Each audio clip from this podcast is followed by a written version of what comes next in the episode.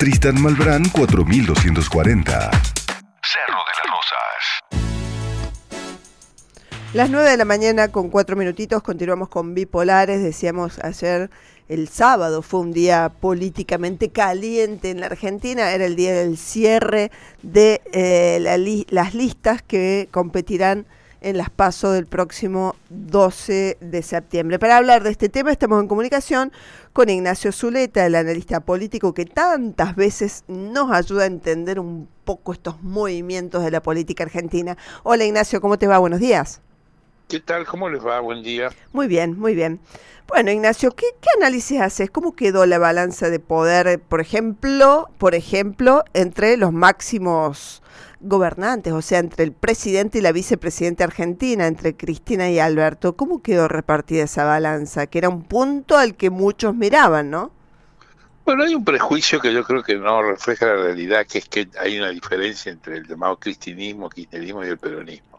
Eso es una ilusión que de los de los peronistas para tener dos ventanillas para atender al público y de la oposición porque es el sueño de que se puedan pelear de vuelta, como ocurrió en 2009 en adelante y durante 10 años el peronismo perdió elecciones, especialmente en Buenos Aires, por estar dividido. Es una, es una expresión de deseos. Pero la relación del kirchnerismo, cristianismo con el peronismo es la misma del menemismo con el peronismo. Es, el mismo partido. O sea, yo, yo no, no, no deposito ningún análisis ni ninguna hipótesis sobre esa diferencia. Reparten el poder como reparten los partidos políticos, los radicales, que hay un ala. lo que divide en la Argentina la política, más que la tribus interna de los partidos, es los partidos del área metropolitana. Sí. O sea, Buenos Aires, provincia y capital federal, y el peronismo del interior, y, los partidos del interior. Y esa división existe en el peronismo y existe en el no peronismo. O sea, la diferencia que hay entre el radicalismo de Morales Cornejo Negri frente al de Lustó, Nosiglia, eh, Ricardo Alfonsín, provincia de Buenos Aires, es una diferencia sustancial que ese es el engranaje verdadero de la relación política, como es el que hay entre el peronismo del interior, las grandes provincias, 16, 17 provincias gobernadas por el peronismo, entre ellas provincias de tamaño descomunal como Santa Fe y Córdoba, frente a provincia de Buenos Aires y Capital Federal. Ese, esa es la dialéctica real. Hay que mirar la política en perspectiva cuando uno quiere hacer un balance desde ese ángulo. ¿Y por qué, por qué se dividen los partidos en función de ese, del lugar en donde estén? Porque, la, pregunta me preguntás las razones de la historia. No sé, será Dios que lo estableció así. No sé, la, historia ha determinado la confrontación, por ejemplo, entre el peronismo de la provincia de Buenos Aires y la capital federal con el resto del país. Viene desde Menem Cafiero del año 88, eh, en el año eh, 1999 el peronismo abandonó a Dualdi y perdió. En el 2015 el peronismo abandonó a, Scioli y perdió. Y es por, por acción del peronismo del interior, que no quiere seguir la suerte del peronismo de la, área metropolitana. Eso es la realidad de la política argentina, esa confrontación. Hoy día hay una confrontación muy clara entre el peronismo del AMBA, Alberto Fernández, Sergio Massa y Cristina Kirchner con el con el peronismo del interior, el de Perotti, el de Schiaretti, el de Uñaque, hay la cantidad de provincias donde van a paso los peronistas del PJ contra fracciones que se identifican a veces con tribus de la provincia de Buenos Aires, pero no hay una no hay una solidaridad. Bien, bien. Eh, de todas maneras, eh, em, en el armado final, ¿qué es lo que ha, primado? la ambición, la, ambición de poder, Las ganas de estar en la rosca, el dulce de leche, la eh, plata, el poder. Mm. ¿Para qué? Y ya sabemos para qué. No, es inconfesable por radio. ¿Para qué quieren poder? Es para hacer cosas este, que no vamos a confesar. Eh, ¿Vos crees, Ignacio, que es posible que el Frente de Todos amplíe su cantidad de bancas en diputados para, para lograr el, el, quórum propio, digamos, la, el, eh, el real triunfo del, del, partido gobernante sería tener, ya tienen este, mayoría en senadores, y el gran triunfo sería, y a su vez el gran riesgo de la oposición, es que también puedan avanzar hacia tener este, mayoría en, en diputados. ¿Cómo, ¿Cómo, ves eso? ¿Qué, ¿Qué es lo que pinta? Bueno, hablar del futuro yo no puedo, porque hablar del futuro es la mejor manera de equivocarse. Lo que es cierto es que el gobierno de la Argentina es un gobierno que eh, vive en un empate legislativo con la oposición.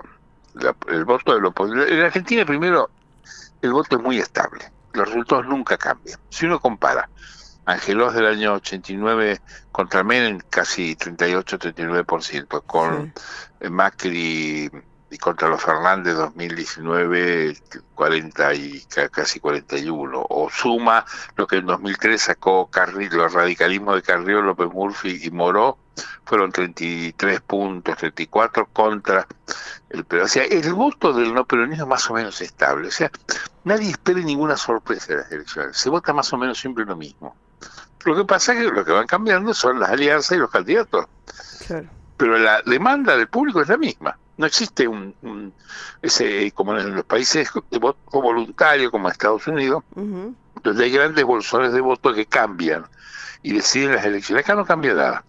Lo que cambia es la oferta partidaria de candidatos.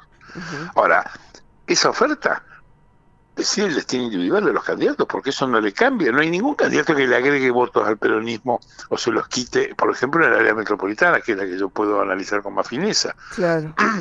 si va este, Tolosa Paz o, o Berni da lo mismo para el peronismo, como en el, no peronismo da lo mismo que vaya Manes o que vaya Vidal o que vaya Santilli, da exactamente lo mismo, no, no captura más votos. Ahora, ¿qué ocurre? En la Argentina, ya desde la última década, hay una tensión porque el peronismo tiene una mayoría importante en el Senado sin los dos tercios, o sea, no puede hacer avanzar proyectos estructurales y de fondo como reformas constitucionales, reformas eh, a la Corte o cambios a, designaciones de procurador, de defensor del pueblo, eh, las cosas, diríamos, de fondo que quisiera un peronismo como no, aunque tiene mayoría en el Senado, la tiene desde el año 83, es raro que llegue a los dos tercios sin acuerdo, no llega directamente. A veces ha llegado cuando hay un proyecto que le interesa a la oposición. Y en diputados es primera minoría. En algunos momentos de la historia ha tenido el quórum propio, hoy no lo tiene y tiene que negociarlo con la oposición. Esa es la situación. Pelean por mantener esa posición desde la oposición y por modificarla desde el oficialismo. Ahora, mi impresión es que no hay que esperar un gran cambio eh, hacia adelante de esa situación. esa situación se va a prolongar y es un poco la, la, la, situación normal de la política argentina y no está mal, porque las leyes salen negociadas, sale solo lo que se negocia, lo que no se negocia no sale y está bien, porque la política existe para negociar, no para que uno se imponga sobre el otro. Y los proyectos más audaces habrá que negociarlos, modificarlos, discutirlos eh, en función del interés público. Pero yo no, no, no, no, no haría apuestas sobre el resultado porque las encuestas, vos fijate que si uno mira las encuestas dicen todo más o menos lo mismo, ninguna vaticina un vuelco de las expectativas frente a elecciones anteriores. Los problemas de, los partidos van por otro lado, va por el gobierno que lleva dos años en funciones y no arranca una, agenda entre la peste y que tiene que enfrentar, como todo el mundo, sumado a la crisis económica que heredó de, de Macri, que a su vez heredó de Cristina, eh, el gobierno está, está muy movilizado para arrancar.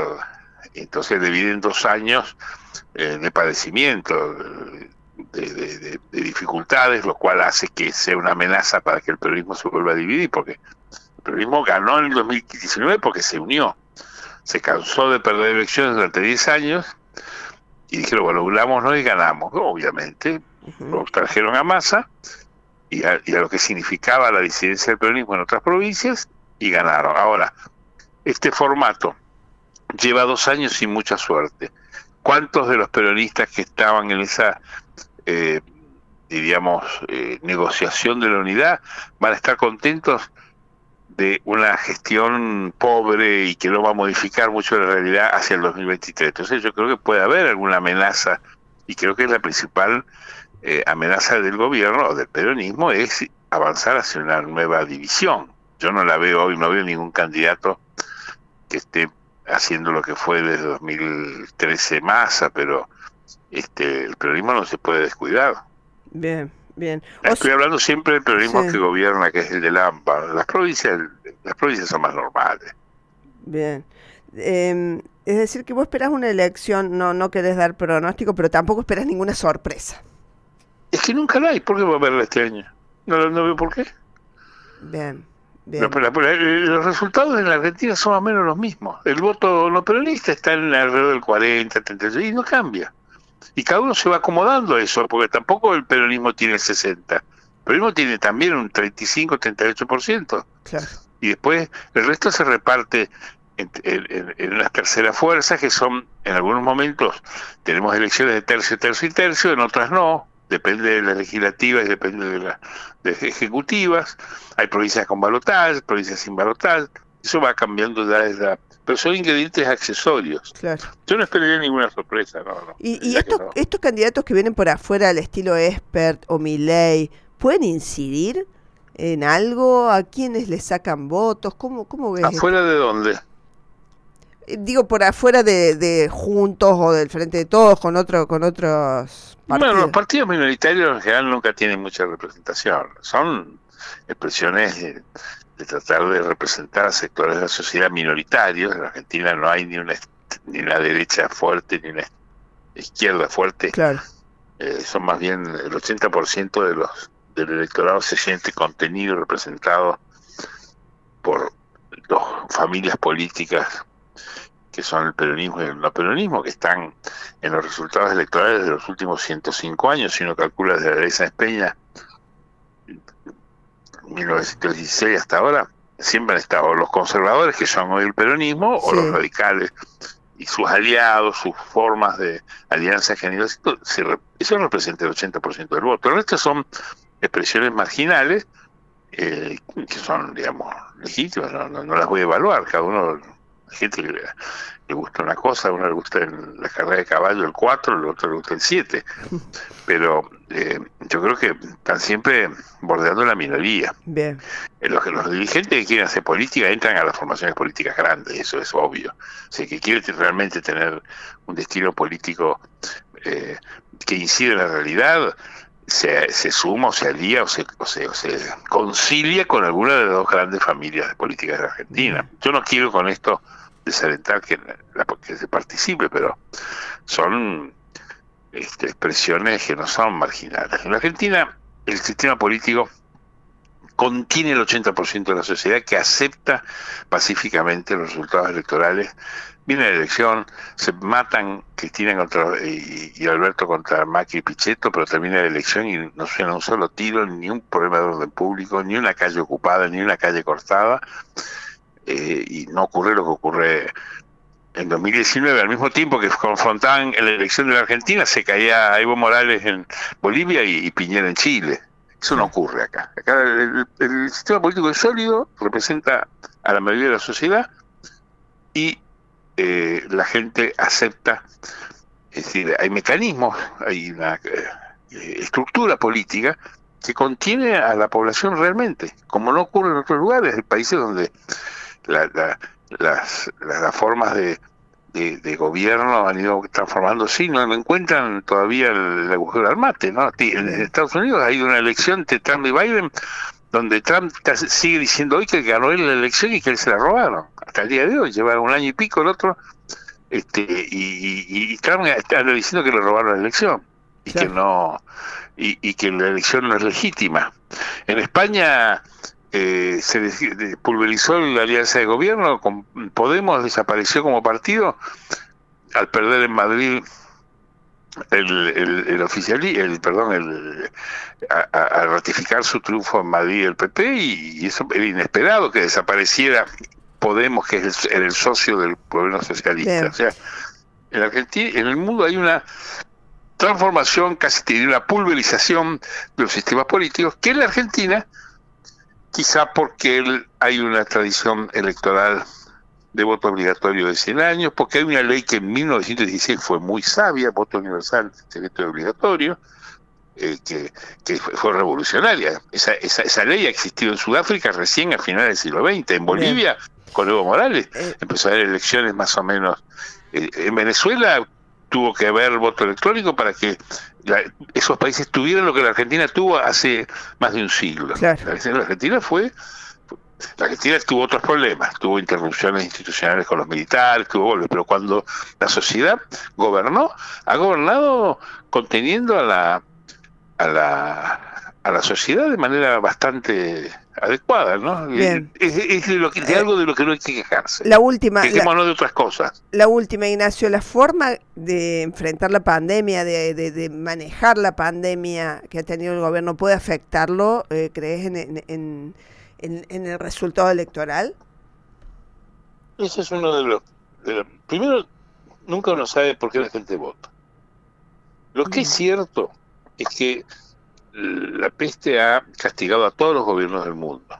Eh, por fijar, pensá en Trump. Trump en enero del 2020 parecía que reelegía sin problema y hoy está en la casa esperando al patrullero.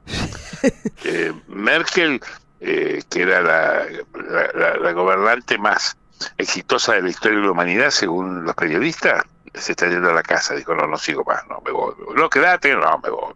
En, los, diarios están las encuestas para las elecciones de, Alemania y el partido de ella sigue, sigue encabezando. Ahora, eh, es decir, la peste es como una guerra, ¿no? A los gobiernos no los ayuda, los pone ante...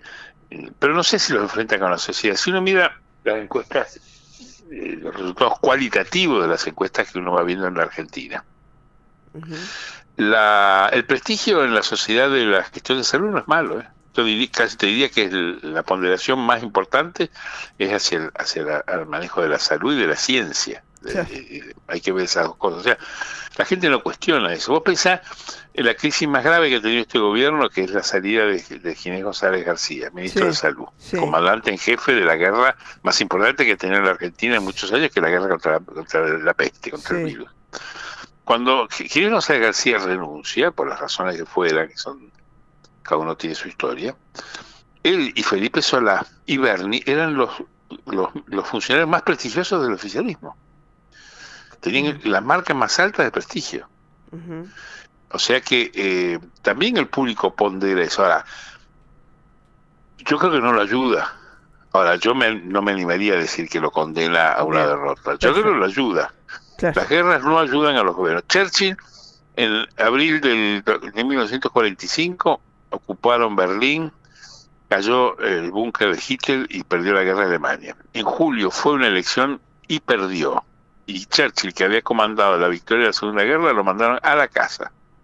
Se volvió a la casa. O sea que las guerras no ayudan a los gobiernos. Ahora, me, yo me cuidaría, porque si uno mira lo cualitativo, lo que la gente piensa, y la gente no condena al gobierno por su gestión de salud, más allá de las críticas que uno tiene, a uno le parece bien, otro mal.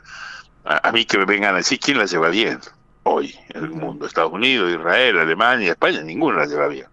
Yo creo que es una, una guerra este, muy difícil para las administraciones de salud. Este, eh, Hay países que vacunan y les va mal, países que no vacunan y les va bien. La verdad que este, el bicho este es un, bicho endiablado. Bien, bueno Ignacio, muchísimas gracias por la comunicación. No, yo les agradezco mucho. ¿eh? Que tengas un lindo día. Hasta luego, adiós igualmente. Hasta luego. Ignacio Zuleta, analista político, hablando de este reordenamiento que se ha hecho en la Argentina a partir del conocimiento de las listas de los candidatos para las pasos del 12, 12 de septiembre próximo.